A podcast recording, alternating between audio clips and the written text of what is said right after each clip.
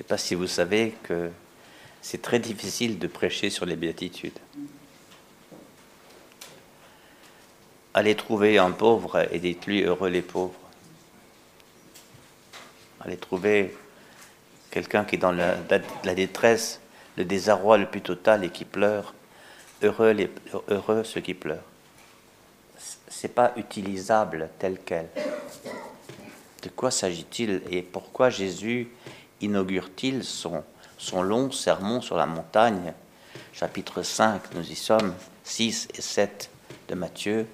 Pourquoi inaugure-t-il tout cela? Par les béatitudes, les neuf béatitudes, dont la première est redoutable. Heureux les pauvres en esprit, heureux les pauvres de cœur. Parce que c'est une bonne traduction, parce que l'esprit petiteux, hein, l'esprit c'est le, centre de la personne, donc toute la personne. Hein. Voilà. Alors, je vais un petit peu m'arrêter sur ça. Heureux les pauvres de cœur, car le royaume des cieux est à eux. Et là, il n'y a pas de sera. Hein. Donc tous ceux qui, qui, ont imaginé une espèce de, récompense, hein, on est pauvre dans ce monde, mais dans l'autre, on sera riche. On pleure, mais on rira dans l'autre. Ça donne qu'une envie, c'est de quitter ce monde et aller dans l'autre, hein, c'est dans l'autre que c'est mieux. Or, ça colle pas. On n'imagine pas un, Dieu qui s'est fait homme euh, dire aux hommes allez tous au ciel, mais moi j'ai quitté le ciel pour aller à la terre. Ça ne va pas ensemble. Heureux les pauvres de cœur. Jésus, il sait de quoi il parle quand il dit ça. Et cette parole, il l'a dite bien avant sa passion, sa mort, sa crucifixion. Et pourtant, il parle comme si c'était déjà vécu en lui. N'a-t-il pas derrière lui déjà euh, ce grand mystère qu'on n'arrive toujours pas à comprendre de l'incarnation? Que Dieu se soit fait l'un de nous, que Dieu se soit fait homme, l'appauvrissement que Dieu a voulu vivre pour venir nous rejoindre, pour nous aimer dans une chair d'homme. Et non pas un Dieu qui est là sur son, nuage et qui se penche et qui dit Je vous aime. Vous savez, c'est la foire chez vous, mais je vous aime. C'est pas ça notre Dieu. Notre Dieu est venu nous rejoindre et en, s'abaissant parmi nous, eh bien, il, a voulu s'abaisser jusqu'à rejoindre le plus petit d'entre les humains, celui qui compte pour personne, celui qui compte pour rien, celui même qu'on met à l'écart, celui qui n'a ni une bonne naissance, comme, dit Saint Paul aux Corinthiens, euh, ni une bonne naissance, ni, une fortune à cause d'une bonne réussite professionnelle, non. Il se, met avec les pauvres les pauvres qui ont toujours été les préférés euh, de Dieu. Vous le voyez bien dans, dans ce psaume. Le Seigneur fait justice aux opprimés, voyez. Aux affamés, il donne le pain. Euh, le Seigneur protège l'étranger, soutient la veuve et l'orphelin. Dieu a toujours eu un souci prioritaire pour les plus pauvres de, de, son peuple, de Sophonie, c'est pareil. Cherchez le Seigneur, vous les humbles du pays. Hein. Cherchez l'humilité, voilà. Je laisserai parmi vous un peuple pauvre et petit. Qu'est-ce qui se passe? Pourquoi Dieu aime-t-il tellement la pauvreté? Eh bien, c'est en Jésus qu'on comprend la réponse. C'est que Jésus a voulu être euh, le frère du plus humble, du plus petit, du plus rejeté, du plus persécuté, de celui qui compte même plus comme un humain, parce que là, où on, a, on a crucifié Jésus, c'était d'une part en dehors de la ville, et d'autre part, c'était carrément un, dépotoir, c'était un, endroit pour mettre les ordures. Voilà. Et Jésus comptait plus du tout, du tout, du tout. Eh bien, c'est là qu'il est allé. Et c'est là qu'il est allé mourir. C'est là qu'il est allé en communion totale avec son Père. Non pas comme je veux, Père, mais comme tu veux. Il a choisi d'y aller. Cet amour jusqu'à l'extrême. Il les aima jusqu'au bout du bout, jusqu'à l'extrême, est-il dit dans l'évangile de Jean. L'extrême, un extrême inimaginable pour nous. Il a voulu vivre ce, ce dénuement, ce dépouillement. Bon, en plus, dans, dans la violence, mais on, peut le vivre sans cette violence. Je sais pas, moi, quand on est handicapé physique, eh bien, on, vit un dépouillement, mais qu'on ne nous a pas causé forcément. Euh, vous savez, c'est ces expériences où euh, on, ne s'appartient plus, en fait. Je me souviens de, de ma sortie de réanimation, où j'ai passé quatre mois dans le coma. Je ne m'appartenais plus du tout. S'il n'y avait pas eu des milliers de, de mains, des milliers d'hommes, de femmes qui prennent soin de moi, et puis des, machines qui font ce que mon corps ne faisait plus. C'est ça, être, être réduit à rien, à rien, à presque rien. En tout cas, suffisamment pour qu'on s'occupe de moi, mais en tout cas, moi, je m'occupais plus de moi. Et, j'étais même plus là, hein, dans, ma, en esprit, j'étais plus là. Où j'étais, je sais pas, mais en tout cas, j'étais absent. C'est juste une petite approche. C'est le dénuement, le dénuement. Bien, Jésus est venu habiter le dénuement. D'ailleurs, je me souviens, euh, c'est du délire sans doute. Euh, euh, moi, j'étais persuadé qu'il y avait en face de mon lit, sur le mur, un crucifix. Et je peux même, le décrire. Hein. C'est donc une croix avec un, personnage dessus, Jésus, crucifié et euh, assez grand d'ailleurs, hein, une bonne trentaine de centimètres de haut. Et, alors, j'ai l'impression, hein, c'est dans mon coma, j'avais l'impression que je lui parlais. Et je, lui disais, toi au moins tu me comprends. Même quand j'avais les pires pensées, notamment celle de disparaître, de me jeter en bas du lit pour mourir, pour arrêter de souffrir.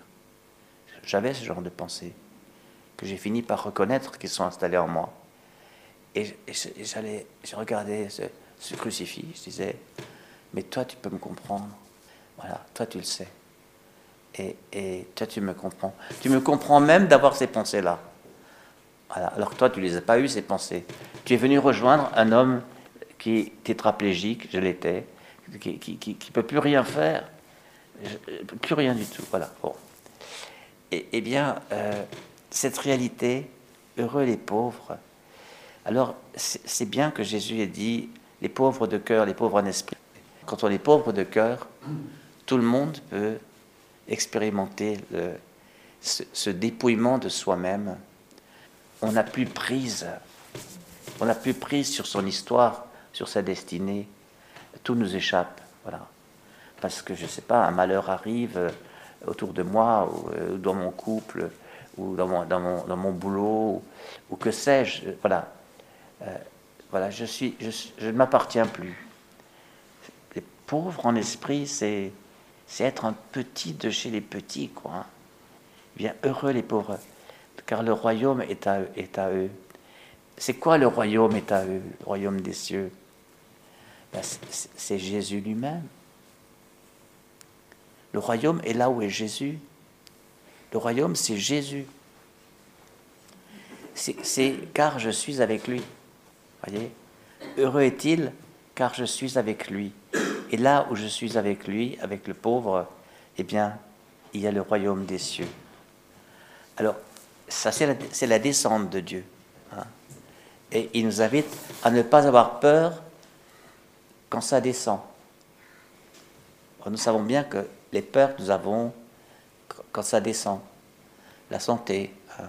crac, un diagnostic de cancer, crac, machin, un autre, voilà. Et on dit, ça y est, ça descend. Je ne pourrai plus ceci, je ne pourrai plus cela, etc. Et voilà, ça descend. Et nous avons toutes les raisons humainement compréhensibles d'avoir peur. Mais l'Évangile nous dit heureux les pauvres de cœur.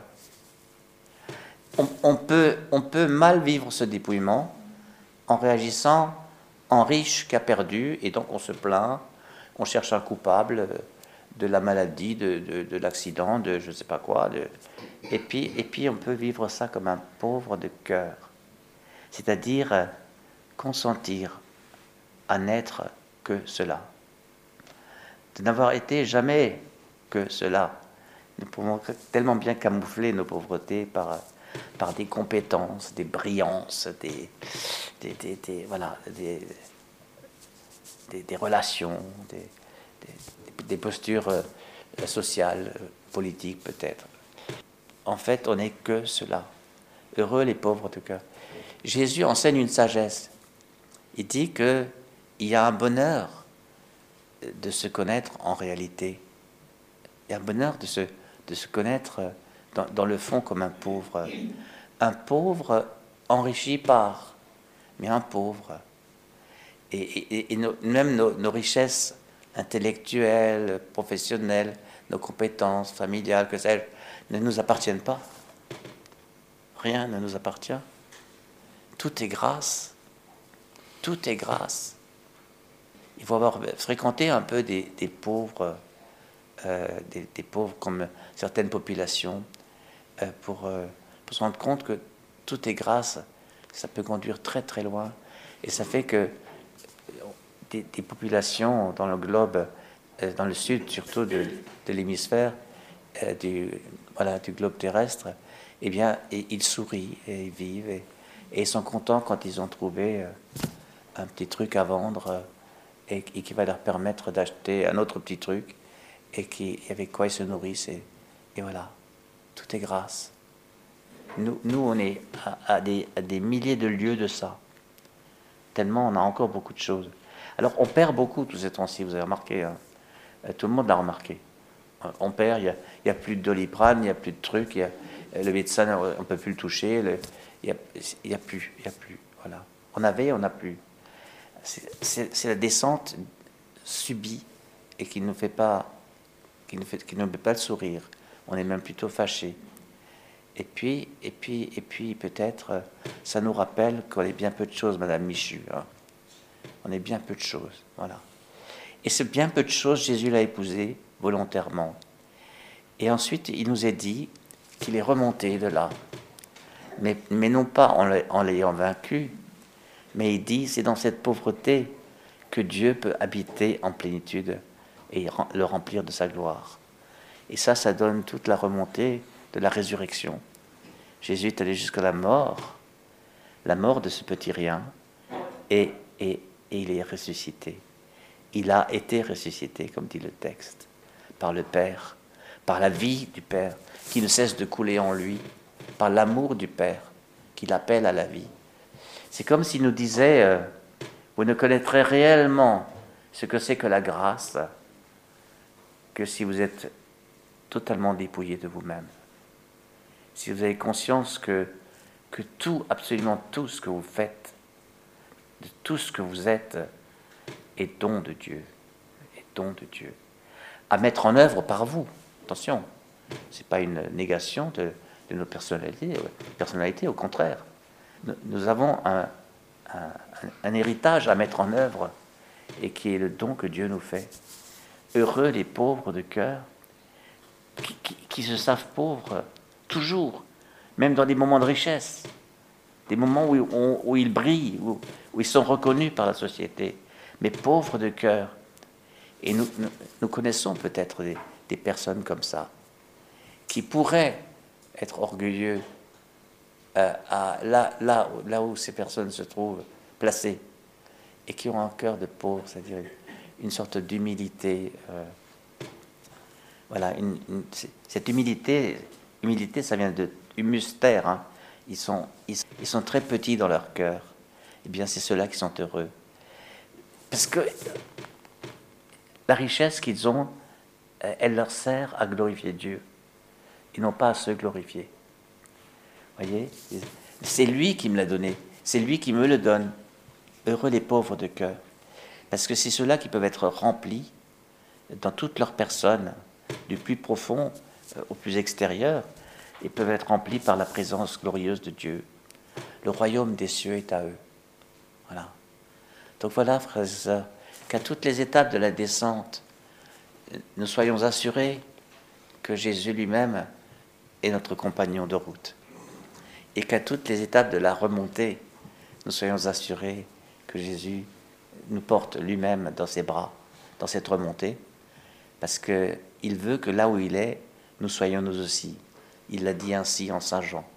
Je veux que là où je suis, vous aussi, vous soyez. Amen.